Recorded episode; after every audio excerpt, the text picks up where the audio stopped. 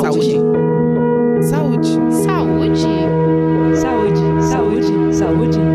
Saúde. Saúde Brasil.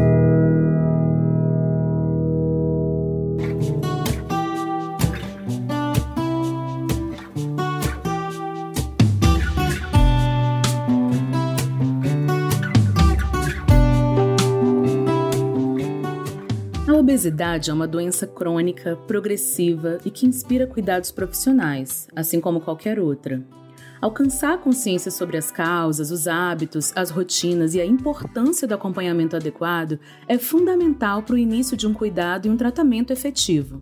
Mas como reconhecer ao longo dos anos o ganho excessivo de peso e como intervir precocemente? Para falar com quem está enfrentando dificuldades nesse processo, hoje a gente conversa com a Vivian Gonçalves, que é nutricionista, pedagoga e professora do Departamento de Nutrição da Universidade de Brasília. Seja bem-vinda ao podcast do Saúde Brasil, Vivian. Olá, muito obrigada pelo convite. Eu estou muito contente de poder dividir com vocês hoje um pouquinho mais sobre esse tema tão importante. Vivian, a obesidade é uma doença multifatorial, o que significa que ela não tem uma causa única. Que fatores são esses que podem contribuir para o aumento excessivo de peso? Exatamente, Fábia. Uma das coisas que a gente tem que sempre pensar e estar atento quando a gente fala de obesidade é sobre é, esses múltiplos fatores que estão relacionados tanto com o surgimento quanto com a instalação dessa doença. Ela pode estar relacionada com fatores genéticos, com algumas outras doenças, com algumas síndromes e também com as escolhas, né, o consumo alimentar inadequado e a inatividade física. Todos esses fatores que eu acabei de falar com vocês, eles estão relacionados com o indivíduo né? É, são coisas individuais, estão relacionadas a cada um. Mas nós temos que ter em mente que a obesidade vai muito além dos fatores individuais. Então, nós também precisamos estar sempre atentos àqueles fatores ambientais, contextuais, que estão relacionados ao ambiente em que a pessoa vive, a todos os contextos de interrelações que ela pratica. Então, a obesidade também está relacionada com um sistema alimentar que tem é, influência na, no preço dos alimentos, que tem influência na, no, no tipo de produção de alimentos, na disponibilidade de alimentos saudáveis ou de alimentos ultraprocessados em determinadas regiões também está relacionado com as características dos ambientes institucionais em que aquele indivíduo está inserido, como, por exemplo, as escolas, o trabalho. É, se esses ambientes não forem adequados e não forem ambientes que favoreçam as escolhas saudáveis dos indivíduos, ele também pode colaborar para o surgimento e para a instalação da obesidade.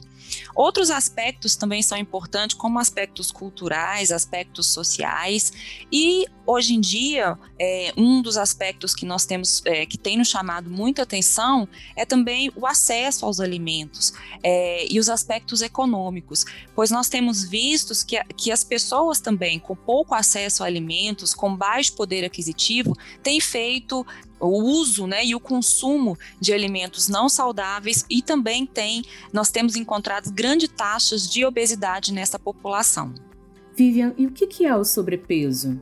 O sobrepeso, né, e, e, o acúmulo desse e o aumento excessivo desse sobrepeso levando à obesidade é um acúmulo anormal, né, de gordura corporal. A gente tem depósitos que vão se formando de gordura e a gente pode mensurar isso por alguns é, por alguns parâmetros, né? Um parâmetro bem comum que é fácil e qualquer pessoa pode fazer na sua casa é acompanhar o seu IMC, que é o índice de massa corporal.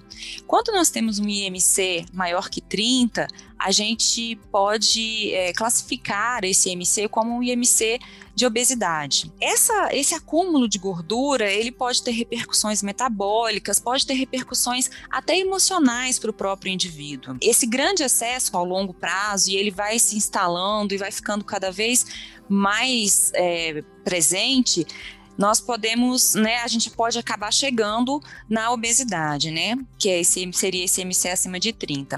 A obesidade, ela por si só já é um fator de risco para outras doenças, como diabetes mellitus, hipertensão, a sobrecarga do sistema esquelético e tantas outras doenças.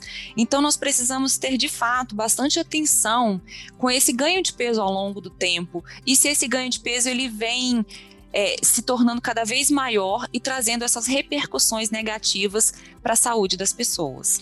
Para uma pessoa que tem sobrepeso e lida com essa situação há algum tempo, mas não tem êxito e continua ganhando peso, o que, que pode estar acontecendo? E como interromper esse ciclo? Quando a gente vai pensar na, na, interrupção desse ciclo, a gente tem que lembrar de todos aqueles fatores que a gente comentou anteriormente.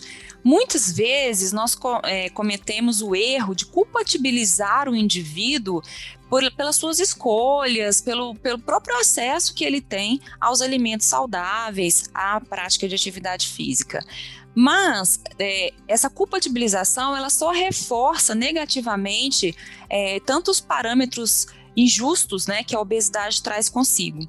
Então, nós temos que sempre ter em mente que eu vou falar algumas coisas aqui do ponto de vista individual, de escolhas e de, e de, de decisões que o indivíduo pode tomar, que também são importantes. Nós temos que lembrar sempre de todos os outros aspectos, que se a gente não tem um ambiente adequado também para que esse indivíduo possa traçar ali as suas relações de convívio, ele também vai ter muito mais dificuldade de conseguir romper esse ciclo.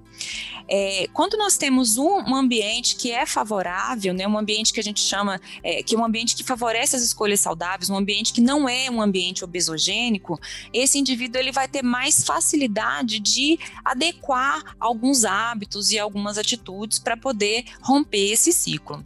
Algumas outras coisas que a gente pode, além né, das escolhas saudáveis de alimento e da prática regular de atividade física, tem alguns, algumas relações que nós chamamos né, de de comensalidade, relacionadas à comensalidade, que são interessantes também, é, que são algumas dicas né, que os indivíduos podem utilizar para poder melhorar essa sua relação né, com a alimentação.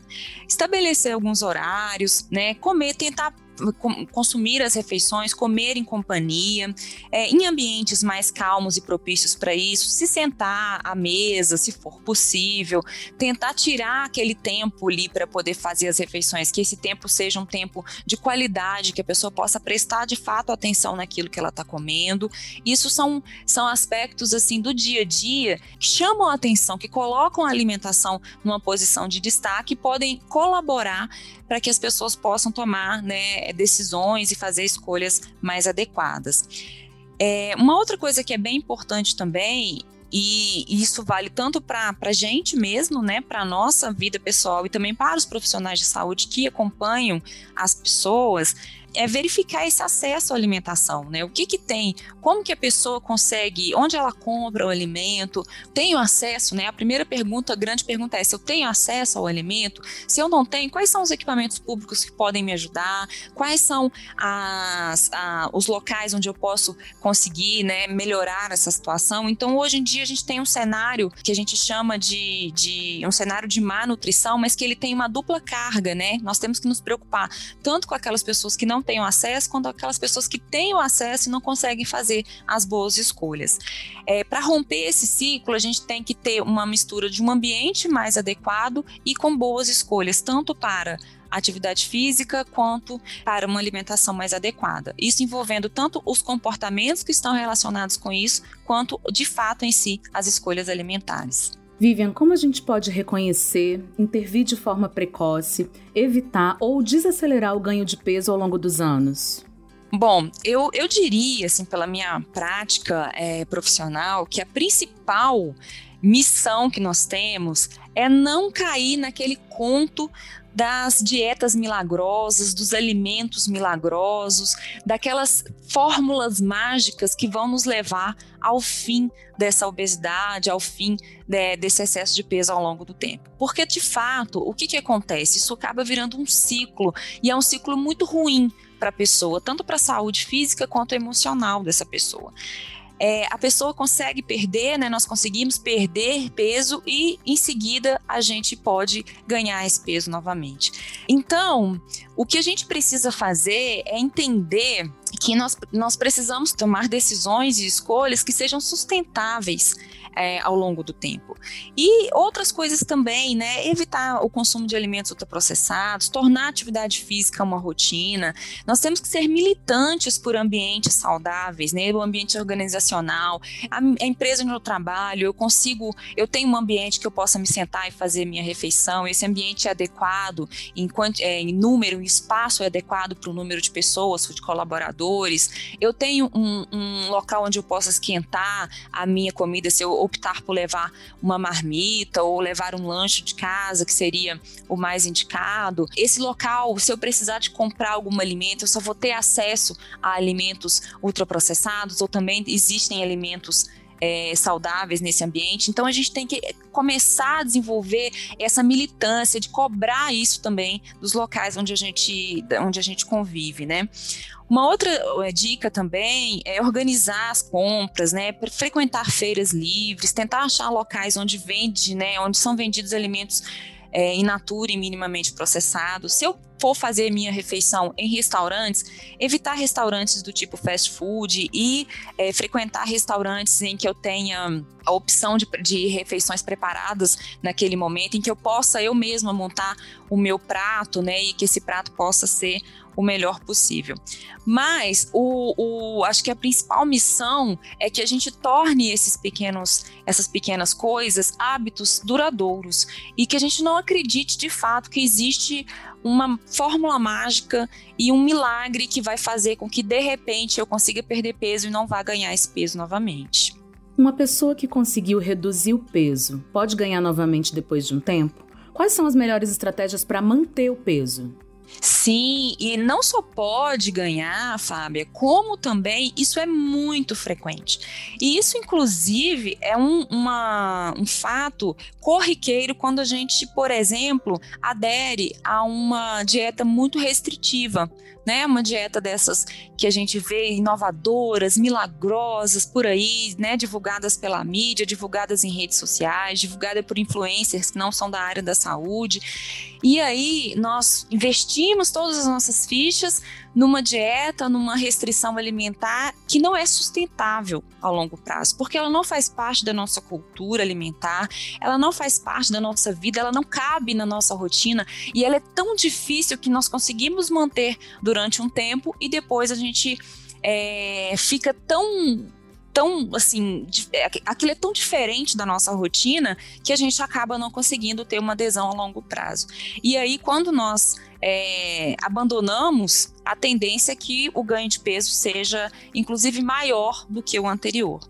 Então, assim, para mim, dentro do meu ponto de vista, né, a partir da minha experiência profissional, a principal estratégia é fugir dessas dietas milagrosas, né, extremamente restritivas e promover pequenas mudanças que sejam sustentáveis a longo prazo.